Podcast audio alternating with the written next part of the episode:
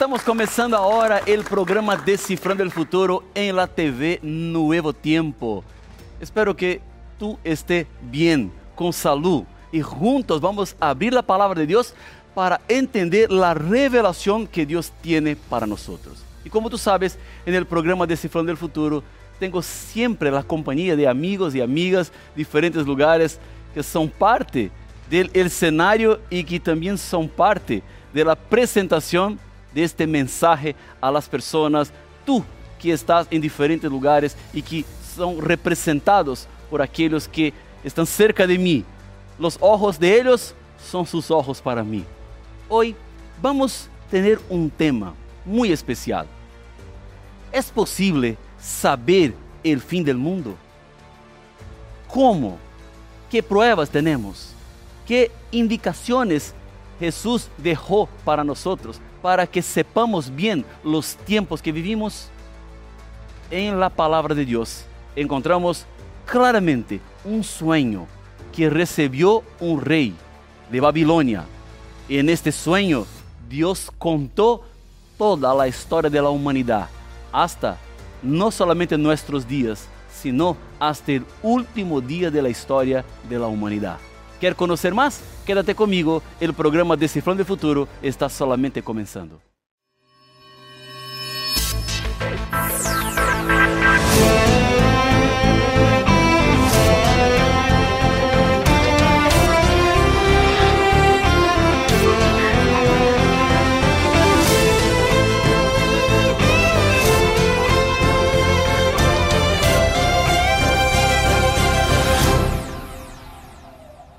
Já estamos de volta com o programa Decifrando el Futuro e eu tenho em minhas manos um guia de estudos bíblicos chamado Em Busca de la Verdade. São 15 temas que foram preparados de maneira muito especial para que tu puedas conhecer e entender melhor a Bíblia, a palavra de Deus. É importantíssimo profundizar seu conhecimento em la revelação, em la palabra de Dios. Por eso nosotros estamos ofreciendo este estudio que en el nuevo tiempo, tú sabes, no necesita pagar nada. ¿Y cómo tú haces para tener el estudio ahora en su equipo o en su computadora?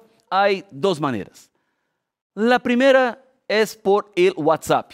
Agrega el número más 5512 98 1460 envíanos un mensaje, vamos a contestarte, tú vas a tener que, llenar un pequeño registro y entonces será alumno de la escuela bíblica de la Nuevo Tiempo. O tú puedes ir directamente a nuestro sitio estudielabiblia.com. En la pantalla, ahora tú estás viendo un código QR, apunta la cámara de su celular y será llevado directamente a nuestro sitio para tener este estudio ahí para descargar y tú terás acceso a esos materiales que son muy importantes.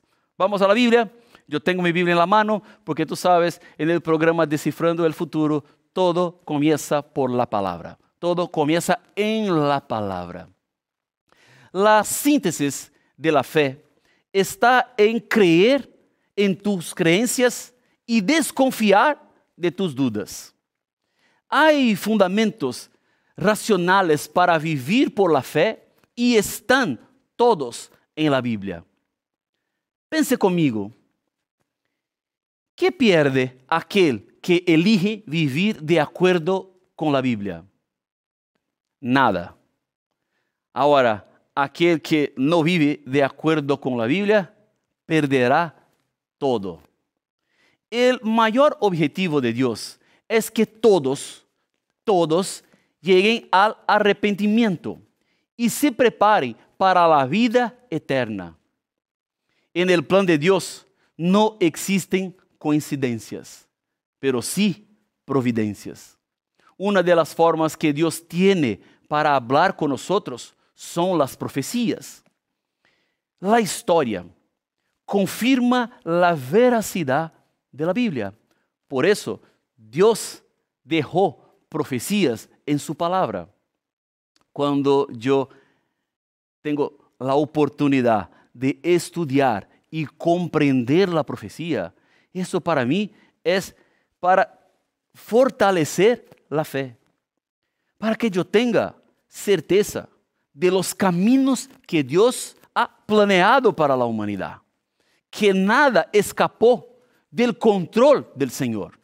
Toda la historia está en las manos de Dios. Las profecías son importantes, porque cuando Dios presenta el futuro desde el presente, está diciendo que Él sabe de todas las cosas.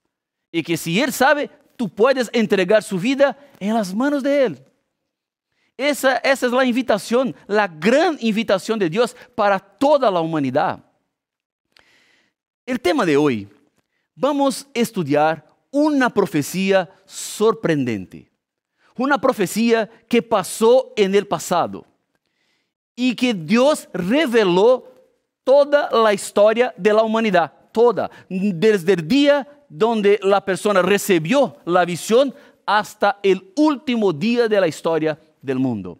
Pero antes de entrarmos en el texto del sueño, de la visión, vamos a un texto de contextualización que es muy importante. Segunda de San Pedro, capítulo 1, versículo 19.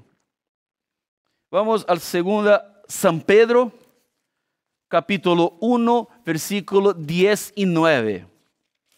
Está así en la Biblia. Tenemos también la palabra profética más segura, a la cual hacéis bien en estar atentos como a una antorcha que alumbra el lugar oscuro hasta que el día amanezca y el lucero de la mañana salga en vuestros corazones. En otras palabras, Dios nos dio luces que pueden ser prendidas, que alumbran el camino. Hay personas que están caminando en el mundo, pero no saben el camino que están. No saben el rumbo, porque no tiene la Biblia, no tiene la palabra de Dios. Cuando nosotros usamos la Biblia, usamos la palabra de Dios, el objetivo que Dios tiene es que nosotros sepamos muy bien el camino del cual estamos caminando. Hay muchas personas que no estudian la Biblia, que no quieren entender la Biblia, que no profundizan el conocimiento en la Biblia. Es por eso que caminan en el mundo y quedan con dudas y quedan con miedo y hay incertidumbre porque no están seguras en la revelación de la palabra de Dios. Y cuando las personas eligen la Biblia como su libro, cuando eligen la Biblia como la palabra inspirada y profética de Dios, eso todo cambia. Es eso que la Biblia está presentándonos. El camino queda más fácil porque tú tienes una luz. Pero vamos a entender mejor esta profecía que vamos a estudiar en el tema de Descifrando el Futuro de hoy. El profeta Daniel vivió 600 años antes de Cristo. El profeta Daniel decidió que sería completamente fiel a Dios en una tierra extraña, que era la tierra de Babilonia. Dios honró su fidelidad y así Daniel fue un testimonio poderoso para sus días. Cierta vez, el rey Nabucodonosor tuvo un sueño y Dios le reveló el rumbo de la historia hasta el fin. El sueño del rey dejó el rey preocupado, porque el rey sabía que Dios tenía algún mensaje en el sueño, pero el rey no sabía. Y entonces el rey convocó todos los encantadores, los astrólogos, los magos, los videntes, y pidió a ellos, yo quiero dos cosas de ustedes. La primera, mi sueño, y la segunda, la interpretación. Ellos entonces quedaron preocupados y hasta respondieron al rey, rey, la cosa que tú estás pidiendo a nosotros es imposible. Vamos a hacer un acuerdo. Cuéntenos el sueño que nosotros daremos la interpretación. Y el rey pensó, no, no, voy a hacer eso, porque si yo cuento el sueño, ustedes pueden intentar ahí inventar alguna cosa como una propuesta del sueño y yo no voy a creer. Yo quiero alguien que me cuente el sueño y la interpretación. Y nadie tenía como ofrecer al rey el sueño y la interpretación. Fue por eso que el rey quedó enojado el rey quedó nervioso y entonces hizo un decreto. Matar todos los sabios, los encantadores, los expertos de Babilonia. Daniel estaba en este grupo de personas expertas, de los que tenían sabiduría, que estaban en una clase que era una persona privilegiada por sus conocimientos solamente en ese momento que se procuró Daniel, no para la interpretación, sino para matar Daniel, porque él estaba en la lista. Y entonces Daniel pidió para que el rey no avanzase con su decisión, que esperase un poco más. Daniel regresó a su casa, oró, entregó el tema en las manos de Dios, pidió a Dios una solución para el problema y Dios respondió positivamente el pedido de Daniel. Vea la Biblia, qué pasaje más linda en Daniel capítulo 2. Daniel capítulo 2.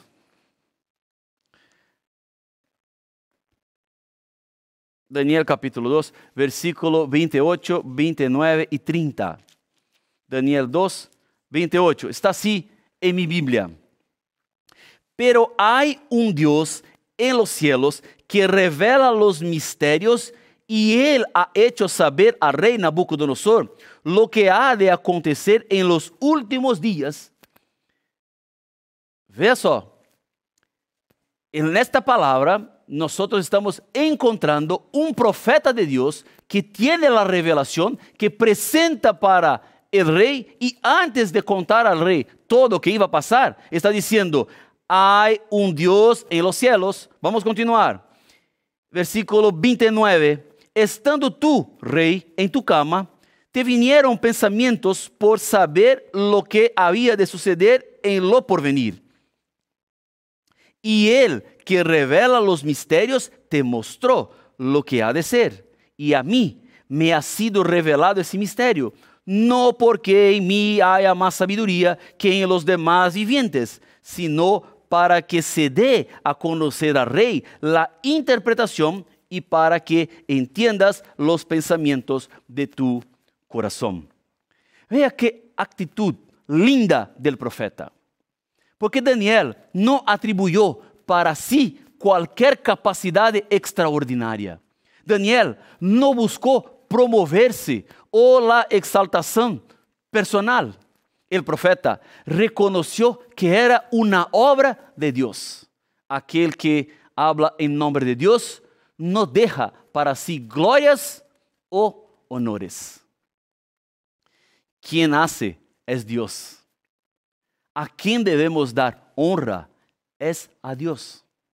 Los mensajeros deben sumir y queda solamente el Señor el mensaje.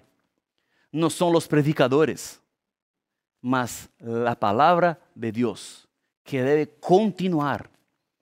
Es la palabra de Dios que debe ser estudiada y que está en el centro de todo. Vamos ahora al sueño del rey Nabucodonosor. Vamos a entrar en el sueño. Vamos a Daniel capítulo 2, versículos 31 hasta 33. Mi Biblia está abierta acá, Daniel 2, 31 hasta 33. Está así en la Biblia.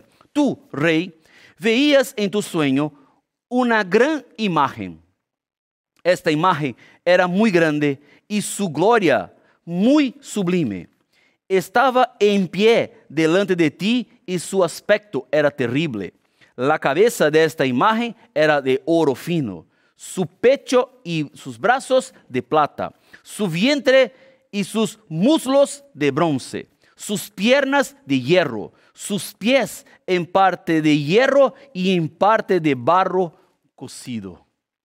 Vea este video.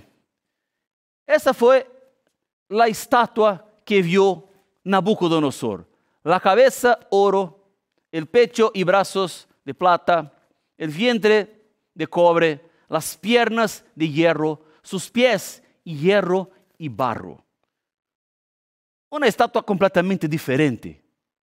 No era normal alguien hacer así una estatua. O era toda de oro, o toda de hierro, o toda de bronce, o toda de plata, pero con diferentes elementos. ¿Por qué eso? ¿Por qué diferentes elementos? Porque cada uno de los elementos representa un periodo de la historia. Dios retrata dramáticamente el futuro de todo el mundo. La estatua comienza con un metal de mayor valor y va disminuyendo hasta llegar al barro. El oro es altamente valorizado, el barro no.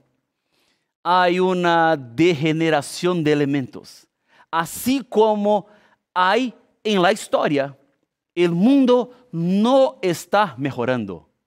El mundo está empeorando cada vez más.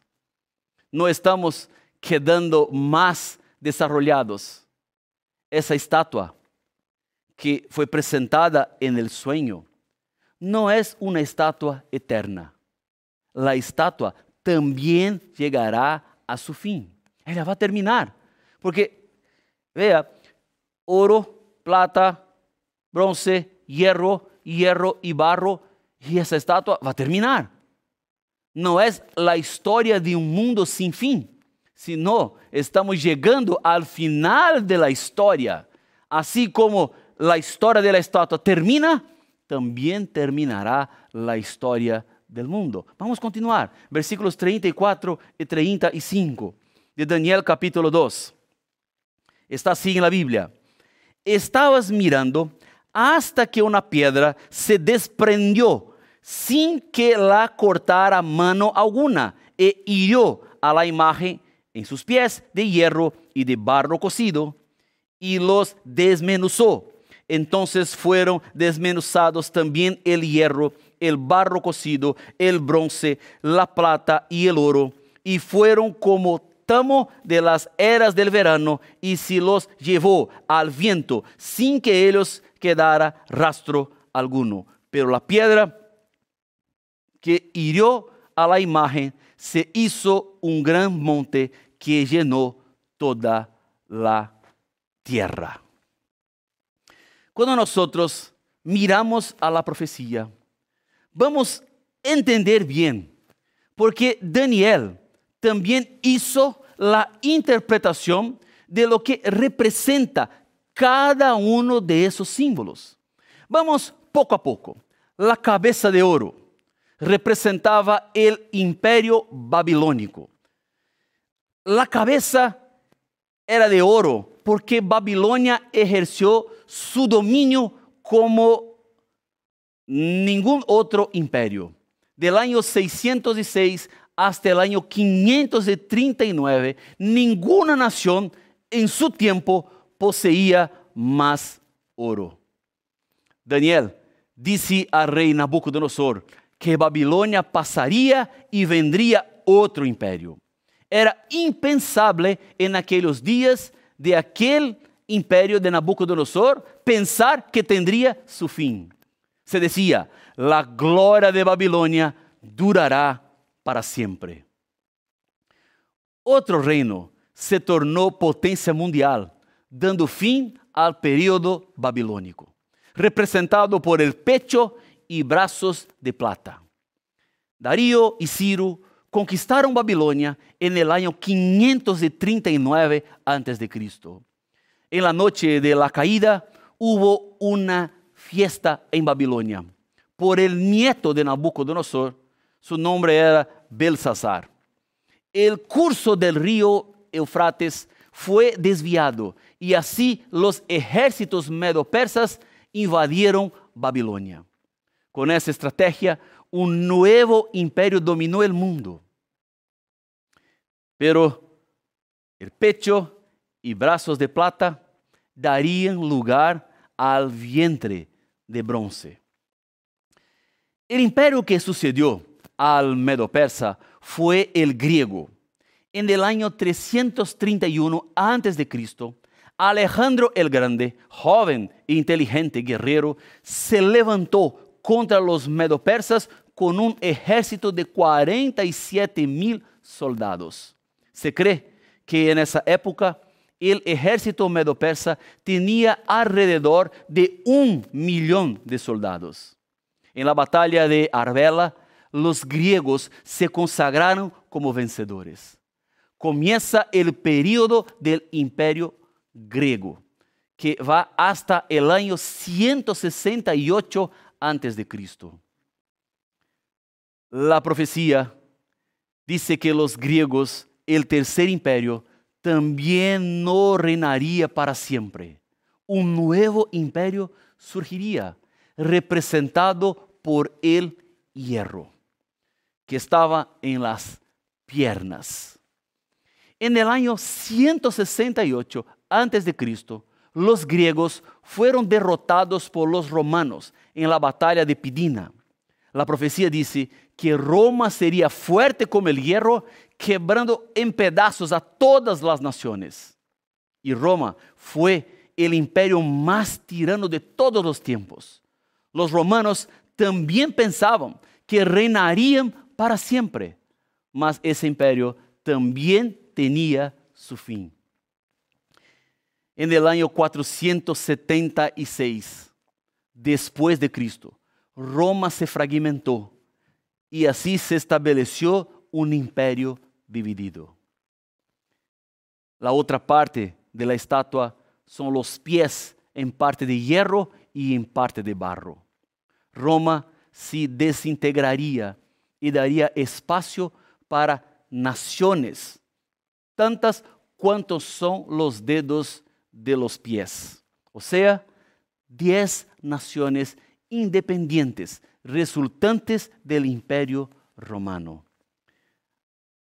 En ese punto de la historia hay una precisión, porque cuando estudiamos la historia vemos que la fragmentación de Roma resultó en diez imperios menores. No fueron nueve ni once, diez. Algunas de esas diez naciones serían fuertes como el hierro y otras débiles como el barro. Fue exactamente eso que aconteció en la historia. Pero la búsqueda de la gloria del pasado no se detendría aquí. Porque hay la parte final. Vea conmigo Daniel capítulo 2, versículos 43. Está así. Así como viste el hierro mezclado con barro, así se mezclan por medio de alianzas humanas, pero no se unirán el uno con el otro, como el hierro no se mezcla con el barro. No se unirán entre sí. Es una profecía que aún vemos en nuestros días. Las naciones que componen la Europa se intentarían unir en la historia, pero nunca lo consiguieron. Essas palavras marcaram o rumbo de la história. No se unirían más. Ahora, hay la piedra no cortada por manos humanas. La profecía tiene un final sorprendente. Dios confirma que está en el control de todo. Vea el versículo 44. En los días de estos reyes, el Dios del cielo levantará un reino que no será jamás destruido, ni será el reino dejado a otro pueblo. Desmenuzará y consumirá a todos estos reinos, pero Él permanecerá para siempre. La situación del mundo es tan compleja que ningún poder o fuerza humana puede solucionar. Esa piedra es la única solución para todos los problemas, porque la piedra es Cristo. Vea este video que es una ilustración de la piedra que viene y que destruye toda la estatua y que representa el fin de la historia de la humanidad. Desmenuzará toda la estatua. Fue eso que vio Nabucodonosor. Ese es el fin de todo. Ese es como terminará la historia del mundo. La piedra es el regreso de Jesús. Jesús regresará para darnos una vida completa y perfecta. No habrá más muerte, dolor ni sufrimiento. No tendremos más cementerios y hospitales. La única salida para los problemas de la humanidad está con Dios. La única razón por la cual vivimos en este mundo es por la promesa del regreso de Jesús. Otros prometieron y no cumplieron, pero Él prometió y cumplirá. Jesús viene y falta poco. Ya se puede escuchar Jesús regresando. Hay señales en el mundo que apuntan para la venida de Cristo Jesús. Cuando yo veo la profecía, cuando yo veo el cuidado de Dios en la historia, eso es para mí la certeza de que Dios está en el control de todas las cosas. Por eso que en el programa de Cifrón del Futuro, yo siempre tengo una invitación especial para ti. ¿Es tu deseo prepararte para ese día? Babilonia ya fue. Medo Persa ya fue. Grecia ya fue. Roma ya fue. Ahora estamos en los diez dedos de los pies de un imperio que está fragmentado. Y solamente falta una parte del sueño de Nabucodonosor para cumplir. La venida de Jesús. Como todo he pasado hasta este momento, tú no debes dudar que este último punto que falta va a cumplir también. Tenga certeza, tenga seguridad. Dios está en el control de todo. Es por eso que Dios puede controlar su vida hoy. Es por eso que Dios puede ser su Salvador.